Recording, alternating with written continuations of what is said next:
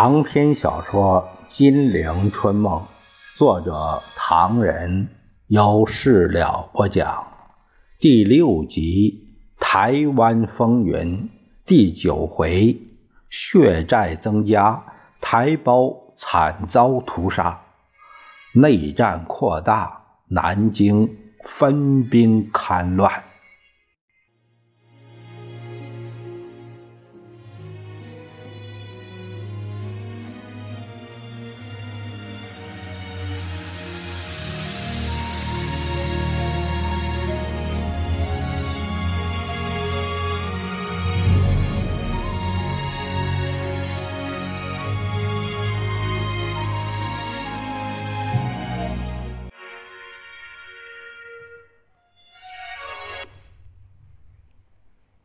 听说台北发生了这么一桩大事，蒋介石一怔：“为什么不早说？这个可不能开玩笑。”边说边召见陈布雷。陈布雷哭丧着脸说：“刚才先生在早岛，不敢打扰。台湾是有消息来，不过不是省政府被烧，而是……”烟酒专卖局的一个分支机构给人烧光了，为什么？为什么？呃，说是二月二十七号晚上，烟酒专卖局的人员照例巡逻市面，没收烟贩的私烟，不料到达一家叫做。天马茶坊的门口时候，有人开枪打死了一个女小贩儿。这个小贩儿一死，周围的人就动了公愤，敲锣打鼓。呃，电报上说这批人越越越多，后来到达长官公署门口了。蒋介石一听就冒火，他下令。让陈长官强硬对付，没有害人。同时要治安人员及时阻止，不得扩大。蒋介石一拍桌子：“怎么公洽自己反而没有报告，只有保密局的电报？”报告主任，电台人员一头大汗的进门，递给陈布雷一叠电报纸。台湾陈长官十万火急，下面这还有正在发报，正在收报。说罢便走。陈布雷连忙念道：“呃，陈长官来电，二月二十七日晚，台省专卖局查私，当时有寡妇林江麦被捕，跪求发还烟款各物。”遭稽查人员以枪杆殴打，头破血流，昏倒在地。附近民众群情激愤，包围该批查缉员理论，又遭查缉员乱枪打死市民陈文熙一名。民众见开枪者已去。乃涌至警察局要求缉凶，无结果；又至宪兵团请求，也无结果。于是群情激昂，返回肇事地点，将缉私车及车中的私烟付之一炬。且因警县双方未作交代，民众怨愤有增无已，包围警察局及宪兵队之人数有增无已。直至天明，尚未散开。混蛋，混蛋！公洽怎么连这么重大的事情都不知道？下面说什么？下面说，以上情形，警察及宪兵团不但未做适当处理，也未向直及时报告详情。至今臣呃，始获悉其中的情形，但。已如燎原之势矣。今晨台北陷入全市罢工状态，原先包围警察局及宪兵团民众敲锣击鼓游行示威，商人响应罢市，游行的人越来越多，无法估计。至延平路警察局，警方非但不采取有效措措施，还鸣枪伤人，致使民众火上浇油，不可遏止。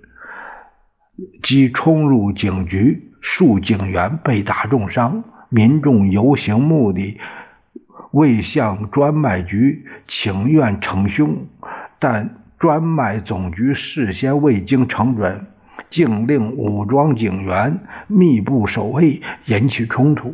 民众又告冲入，见人便打，见物便毁，已有两人死伤，四人重伤，并将所有公物搬至广场，举火焚烧。迄今火势未熄，宪兵队闻讯赶去，只已命令他们得以不得携枪，免得再发生流血冲突。陈长官的报告就这么多，下文还在收报。不成哈，不成哈！听龚倩的口气，对宪兵团和警察很不满意。可是他是台湾长官，一切责任都是他的。你给他去个电报，就说我的意思，要他强硬对付，不得以妇人之仁对待这些乱民。正说着，电台送来了序文。陈布雷左手夺过去，右手草了一个现即刻到的密电，要电台即刻拍发台北。接着他念道。迄今为止，警局、宪兵、专卖局等机构一直无人出面接受民众请愿。民众高举各种旗帜，敲锣击鼓，高呼口号，要求惩凶，只在公署之内已闻其声矣。蒋介石把杯子一摔：“陈公强怎么这样糊涂？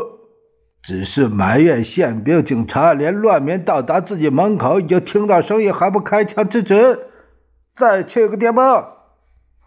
蒋介石望着陈布雷的背影，嘟囔着：“这种事情不严厉对付，将来全国各地纷纷效仿，那还了得？”咱们话分两头，却说陈仪没料到有这么大的变故，火烧眉毛，一时也没了主意。其实啊，陈仪虽然是台省的长官，但县警。特实权无一不在他人之手，自己指挥不动，调度不得。而宪兵与警察之间为了争权夺利，摩擦激烈，出了事情谁也不理会，把责任往对方身上一推，要看对方的笑话。查私烟闹出人命的事儿。照例说，只要把开枪者拘捕法办，台湾人民的气氛绝不会如此厉害。即使台湾人民饱受蒋介石德政之赐，民穷财尽，生活还不如日本占领时期，怨气难伸，但也不至于在肇事人已经拘捕之后，再纠集这么多人，闹出这么大的事儿来。不过，即使躲过了二二八这一关，台湾人民不满南京的表示，迟早还会发生的。包围长官公署的人们是悲愤填膺，一片骂声，彼此诉苦。有的说台湾回到中国版图了，台湾人好喜欢，冒着炎炎烈日从各处赶到基隆迎接国军。望长投井也不见来，从天明等到傍晚，国军来了，他们疯狂的上去欢迎，却为国军破烂的服装、瘦弱的身体、冷漠的表情大吃一惊啊！这种军队能打败日本人吗？于是，国民党官员们便诉说八年抗战如何如何，而美国的代表团却又夸耀他们自己的武力，把国民党军队说的一文不值。即使如此，台湾人民还是欢迎了国军，因为这是他们的亲人，以为是八年抗战抗穷了中国人，以致连军队都像叫花子。台湾人民当时还不知道八年抗战生活艰难，却曾经使少数几个人增加了多少财富？可是这些兵士们白天受欢迎，晚上便发生了奸淫妇女、掠夺钱财的事情，人们开始痛心。而蒋介石夫妇等人刚在台北参加第一届光复节，向居民说尽好话之后，台湾人民发现。他们的白糖没有了，大米也没有了，凡是值钱的东西都属于南京。台湾人民绝大多数比以前更穷了。于是，台湾人民在日本投降一周年之日夜间祭祖之时，曾经痛哭流涕、欢呼狂叫。敲锣击鼓、通宵爆竹的那股热情一下子冷下去了。台湾人民在王师北定中原日、家祭勿忘告乃翁的气氛里，第二周年立刻又向祖宗泣诉他们伤心的遭遇。茶几私烟只是一根导火索，现在。逾万人齐聚在长官公署广场，要陈仪公开答复。愤怒的群众不见陈仪出来，只见荷枪实弹、戒备森严的军队把长官公署围了个密不透风，不许人们进入。立刻，人们群情激昂，无惧于刀枪子弹，冲上去了。人们还未到达门口，公署楼上的卫兵就开枪射击，当场击毙三人，重伤不治也有三人。群众被迫离开，但人们因人被打死而请愿，如今请愿不成，又打死人。这把新仇旧恨之火已经无法不燃起来了。不到一小时，台北立刻变成了一个恐怖世界。万多人站在交通要道、大街小巷，看见外省人就打。因为到台湾去的外省人，大多数是国民党官吏和官商不分的人，而那些无所谓的普通外省人也受累挨打一顿。这暴风雨般的行动迅速传遍全省，笼罩台北，到处一片打死阿山之声。马路上到处有鲜红的血迹。平日对待台湾同胞态度不错的，大都得到台人的庇护，这些人就躲藏起来，未遭不测。省交通处长。严家淦正在台中公干，因躲于林献堂家中的地板下而幸免。宪兵和警察这时候都躲了起来，待机袭击。市民们接着集合在中山公园举行民众大会，同时占领广播电台，切断对外电线，开始了更。炽烈的行动。陈仪虽说不愿意开枪射击民众，但事实已经摆在面前。由于党政军宪警各方面内在的矛盾以及各方的脱节，身为台湾长官的陈仪已经背上黑锅，铸下了大错。外面人声鼎沸，枪声不绝，他在公署里默然无语。他知道他的台湾长官一职已经终结，公署官吏们都有眷属在台北，在陈仪为了避免人们走内线等原因，却把他的日籍妻子留在上海汤恩伯家中，自己单人匹马上台，想把整个精力和时间放在这个岛屿上。但在国民党政府那种政治的做法下，陈仪先天既不足，后天又失调，他显然已经无能为力，没有办法了。广播电台在播音了，那是激愤的声音。台湾同胞们，台湾自从光复以来，政治黑暗，遍地贪官污吏，陈仪被人包围，对贪官污吏未曾惩办一人，以致贪官污吏无法无天，呼朋引类，官官相护，且武装军警与地方污吏。勾结走私，以致米粮外溢，人民五谷为炊。与其饿死，不如起来斗争，以求生存。第二天，广播又在播音，全台已经响应台北暴动，全岛人民自动掀起迅速猛烈的斗争，一发不可收拾。蒋介石闻讯大怒。但台北电路一断，什么消息也得不到了。不过中央社以及中统、军统三青团这些电台还照常收发电报。蒋介石下令把台北消息随时随地报告。台北展开大巷战。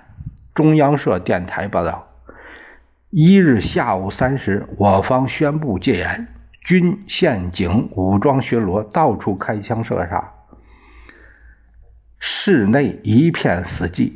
军统局台湾站报告，直属国防部第二厅台湾工作团团长刘启光献策，效仿日人，以武力彻底镇压人民的反抗。同时，柯远芬、陈达元。林鼎立等计划以民众的力量对抗民众的力量，并决定三月三日二二八处理委员会在台北中山堂开会时，派人潜入旁听，由旁听而发言，破坏会议进行。同时，由中央统计调查局在台人员蒋渭川提议组织中义服务队。按照众人意见，要求撤退室内军队，而由该队维持治安，由警备司令部调查室行动队队长许德辉任负责人。军统局台湾站站长林鼎立又报告，已奉命出任全台行动队总队长，指挥一千多名干员在各地尾随活动分子，捕杀其负责人员。陈仪知道台湾已经不成样子了。他所得到的消息是，全省掀起了万丈波涛。南京在台湾的所有武力几乎没有不挨打的，有的全军覆没，有的伤亡参半，极少全部保存。宪兵第四团团长张木桃和高雄要塞司令彭梦基算是最有办法的人。可是也东躲西藏，不大露面儿。陈仪更知道，处理委员会正吵吵闹闹，排挤倾轧。林鼎立的行动队和许德辉的中狱服务队，流氓们也大肆猖獗，威胁良善，结队横行，假公济私。玉成滩月宫酒家女老板被勒索十多万。女招待还遭绑架，嘉义阁旅社也遭勒索三十几万，包围王天登家，企图暗杀等等。混乱的台湾更加混乱。陈英也知道，美国领事馆中有人暗中支持的台湾托管运动，也在这时候火上添油。但因为二二八来的突然。还来不及布置，只是做出反对南京的姿态。但陈仪不知道，军统局在捕杀领导人员的行动下，正在计划刺杀谢雪红。谢雪红当时在台中，当地军统负责人蔡志昌召集部下，企图在台中展开屠杀。但台湾老百姓却把这消息通知了蔡志昌的对方，这批人还未动手，便给关进在台中监狱。蔡志昌又派人接近吴振武，威胁吴振武暗杀谢雪红。但无天良未灭，自己弄坏了脚步，推卸了责任。陈仪充分感到的是来自西西的攻击，台湾人民对他的愤恨无法转还，他是要负责的。但台湾官方内部的勾心斗角却使他伤心至极。西西在二二八事变中相当机警，不做恶人，却控制了台湾政治建设会，不但掌握了一些群众，且由该会派出代表混入全岛各地的处理委员会，而在会中起破坏作用，使任何事都一事无成。同时极力争取年轻学生。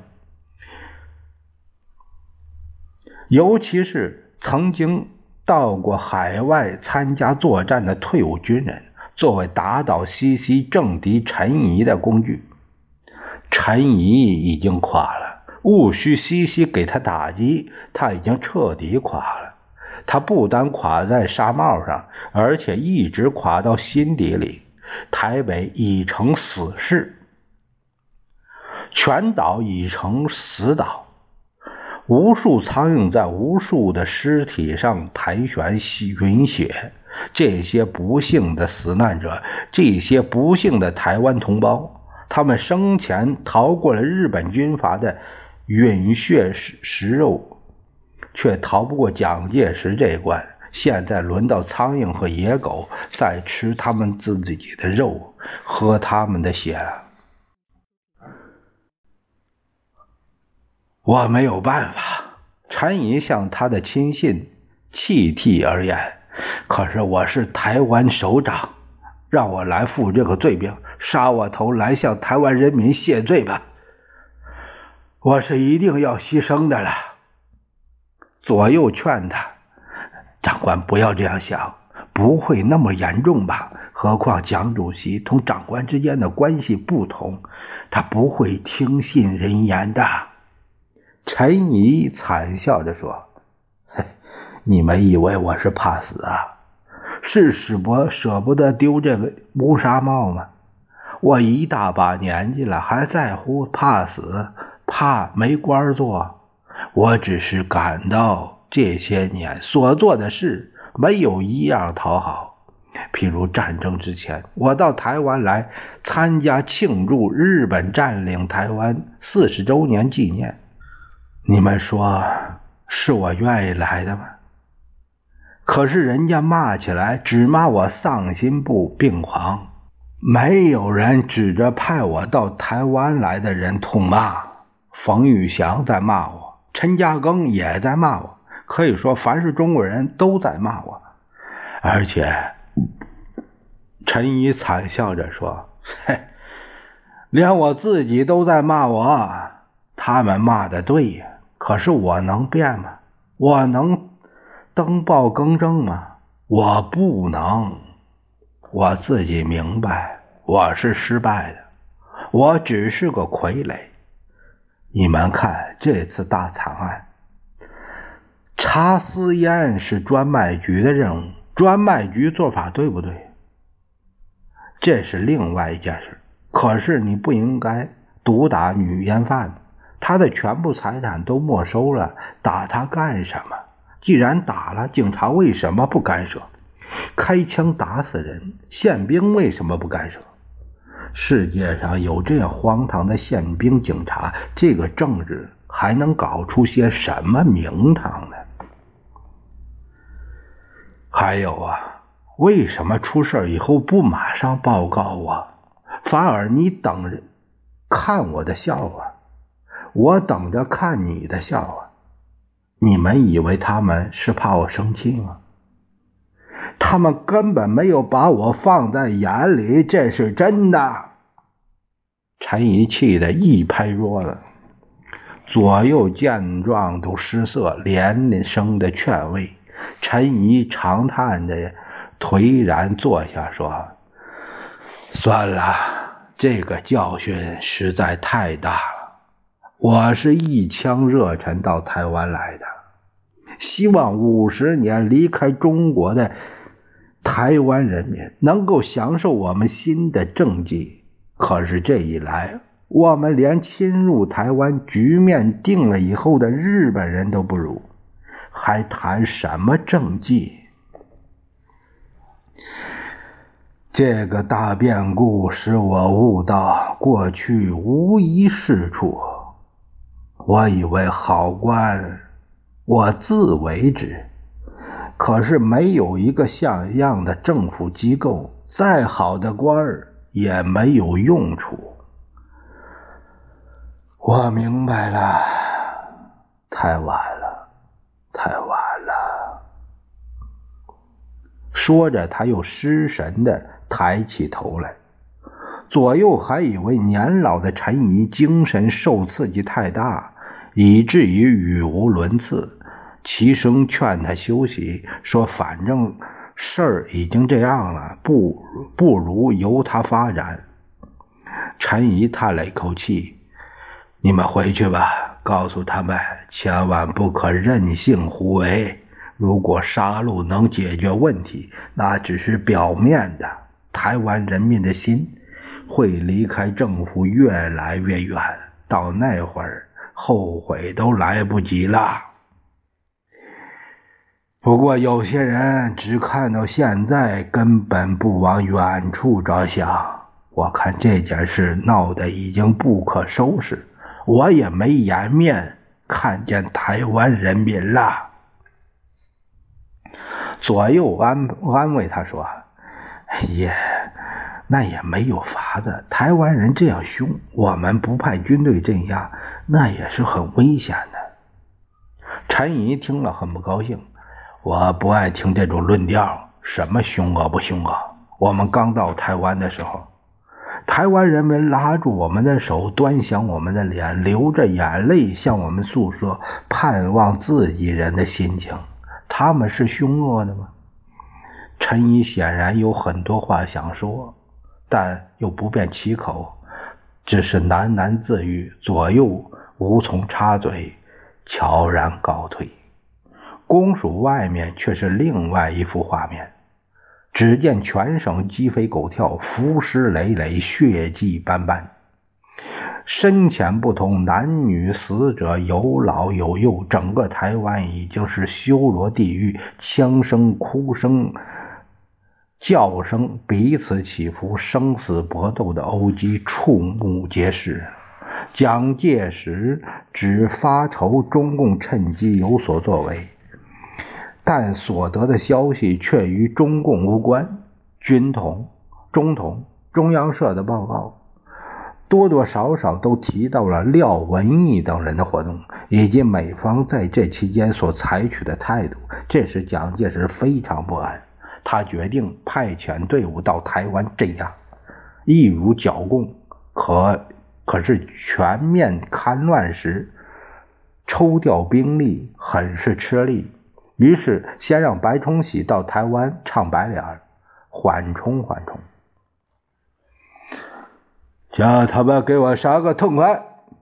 蒋介石要军政部传达道：“台湾人这样厉害吗？我不相信。无论怎么厉害，都比不上共产党吧？现在共产党都快要被消灭了，我还怕他台湾人？”于是忙着调兵。在戒严大屠杀时期，广播电台天天传播台湾预警备司令部的命令：一切公务人员必须立即上班，所有学生必须立刻上上课，所有工人必须正常上工。但上了班的公务员大都死在街头，上了课的学生一批批死在校门口，上了工的工人大多数没见回来。这些难以估计的尸体，都给投入淡水河里，连河水都变成了惨红色。膨胀了的尸体，腐烂的尸体，一个个漂在水面上，令人惨不忍睹。其他各地的屠杀，一如台北等地之杀的日月无光，天地一色，是死难者没有可能予以正确的统计估计。当在几万人之间，大屠杀之后便是大逮捕。卡车在街上飞驰。里面密密麻麻装满了人，学生、工人、农民、老板、地主、官吏、士绅、法院院长、法院推事、检察官、大学教授、中学教员、小学教师、新闻社者、记新闻记者、国大代表、参议员、监狱长、医生、律师等等等，总数在万人左右。而其中一部分再也没有回来，不知所终，或发现尸首已经给枪杀了。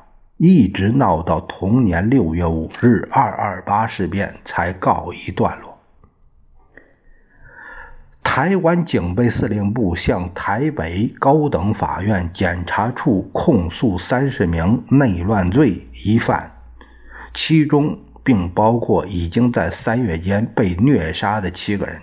蒋介石痛恨二二八起义这件事的程度，可见一斑呢。蒋介石虽在台湾打了一个大胜仗，但在对台湾人民的感情上却吃了一个无法扭转的大败仗。同时，对中共作战的战场上却又少了两个师的番号。延安的广播使蒋介石头痛，只听见广播员激昂的在讲台湾人民和平的自治运动。由于蒋介石的武装大屠杀。破得其而自卫，已发展成为武装斗争。台湾人民所组成的二八惨案处理委员会通过了改革台省。政治建设议案的三十二条，并颁布命令，于三月十五日成立政务局，其委员由台省各人民普选产生。同时，又命令接收蒋政府在台湾以公营为名的四大家族独占企业。二二八事件发生后，蒋介石不但不后悔，反而加紧其武装的进攻，开往台湾的两个师。即二十一师、二十二师，蒋介石的意图显然是想把台湾人民的自治运动淹没在血海之中。蒋介石听不下去，但不得不听。他倒不是要了解中共在二二八事件中采取什么样的态度，而是要提防台湾人民同中共携手。中共发言说。台湾人民在蒋介石法西斯统治之下的生活，比当日时日本帝国主义的亡国奴还要痛苦。不少访问过台湾的中外记者老早就指出了这一点。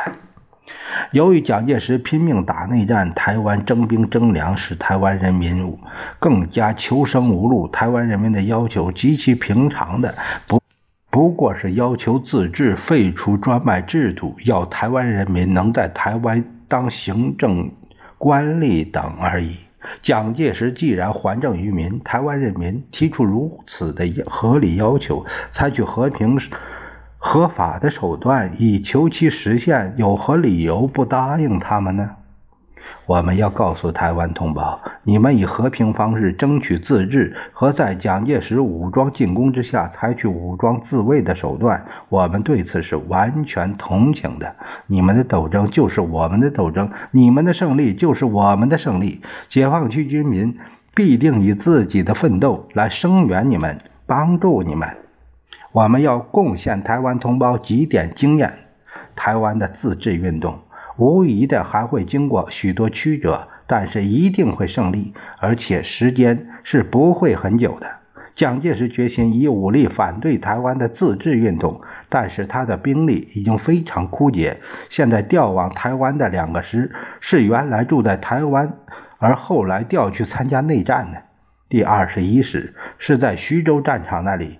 蒋军自十二月下旬以来，一连被歼五个整师、十六个整旅，正在痛感兵力不足。二十一师战力薄弱，其新七旅已经全部被歼灭，两个师一共只有三万八千人。蒋介石默然无语，不作声，也不骂人。对方那句话，有如当头一棒，打得他眼冒金星。前方的战况虽然天天传来捷报，但兵额日少，兵源日竭，士气低沉，民心松懈。台湾民变问题迟早会告一段落，但去自大陆的军队显然没法调回来。一旦调回来而发生问题，再派舰艇运去，岂不是多此一举吗？而台湾的社会秩序要建立在军队的镇压上，来日方长，这笔账怎么算呢？只有更严厉的镇压。台方人员和左右据实报告，陈公洽对台湾人客气，结果如此，我们再不能重蹈覆辙，非严不可。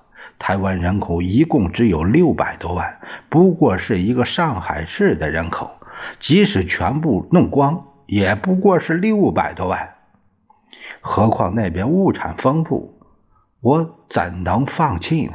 还有廖文义的余党还在那边煽动，我们只要一放松，那怎么得了啊？还是硬拼硬，再加点软攻吧。这正是名为光复，实则占领，软硬齐来，只是。杀人。